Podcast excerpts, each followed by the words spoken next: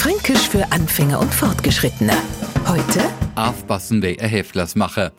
Wir Franken trinken ja gerne mal auch so, das will hassen, weh was gemacht wird, das ist wurscht, das passt schon. Jetzt gibt's allerdings Sachen, bei denen wir aufpassen wer ein Heftlers mache, die also unsere volle Aufmerksamkeit erfordern. Aber auch wenn man kleine Kinder hat, damit die kein Blödsinn anstellen, muss man manchmal aufpassen, wer ein Heftlers mache. Was um alles in der Welt ist jetzt aber so ein Heftlers mache? Ein uralter Beruf. Und zwar hat der früher Spange, Hagen und Ösen hergestellt.